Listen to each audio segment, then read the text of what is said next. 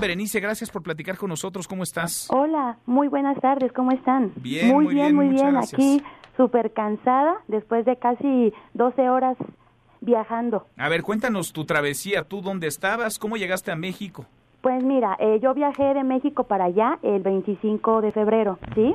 Yo fui a cuestiones de este, docencia, ¿sí? Fui a dar unos cursos, pero lamentablemente toda la situación allá eh, se super, este, ¿cómo decirlo? Mm, agravó este, hace aproximadamente una semana, ¿sí?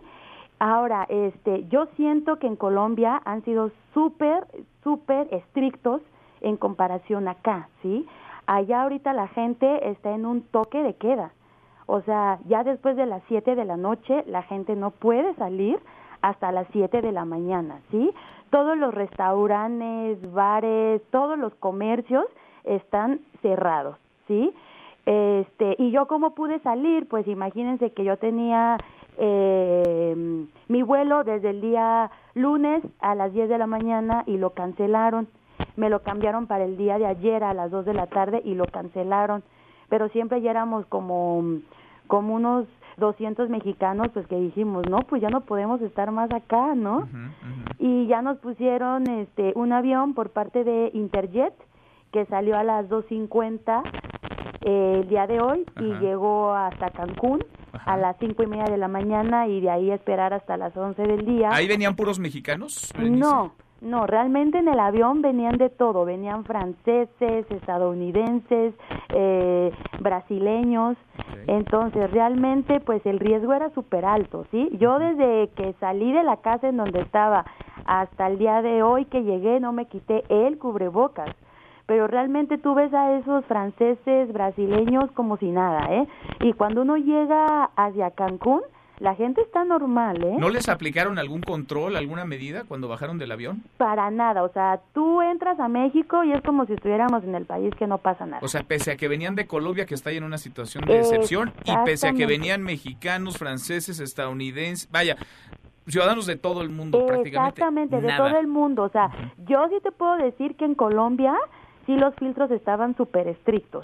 Pero uno llega a México y la gente se relaja. ¿eh? Yo vi mucha gente que se quitó el cubrebocas y esas cosas. Yo realmente no me lo quité. Yo tengo fotos incluso así en la sala de espera y con mi cubrebocas. Y de 20 personas creo que era la única. La Era- única. Era Ahora, la de, única. de Cancún, Berenice, volaron a la Ciudad de México. Así es. ¿Y en la Ciudad de México sí les aplicaron algún tipo de control? No, tampoco. Imagínate que uno llega al DF y, y, y no hay un control ni que te revise la temperatura, nada, nada. O sea, uno entra normal, normal y realmente, imagínense, o sea, yo puedo traer el virus, ¿no? Porque imagínense en dónde estuve y viajé, ya estuve en contacto con franceses, con gente de muchos países y a mí no me revisaron. Para Y, nada. y- y tu caso es el de muchísimos que hemos eh, logrado observar, que se han viralizado en redes sociales. Qué delicado y qué preocupante. ¿Estás bien? Ya estás en casa, Berenice. Así es, estoy en casa, pues sí, cansada y pues indignada, ¿no? Porque realmente eh, creo que México y el país no se está tomando las cosas muy en serio, ¿no? Pues y bueno, uno será que, no sé, pues tiene miedo a que esto pues afecte más tanto a la economía del país, porque usted deje lo del brote, sino que después de que empiecen a haber muertos, ahí sí va a empezar el pánico. Entonces yo creo que uno sí, pues no sé, no sé qué vaya a pasar. Pues sí, hay una ligereza, por decirlo menos, si no es que irresponsabilidad en la toma de controles y de medidas para contener o tratar de contener esta pandemia, el COVID-19. Gracias, Berenice, por platicar con nosotros y No, qué bueno que estás de regreso. Gracias. Bueno, igualmente, hasta luego. Muy buenas tardes. Mesa para todos.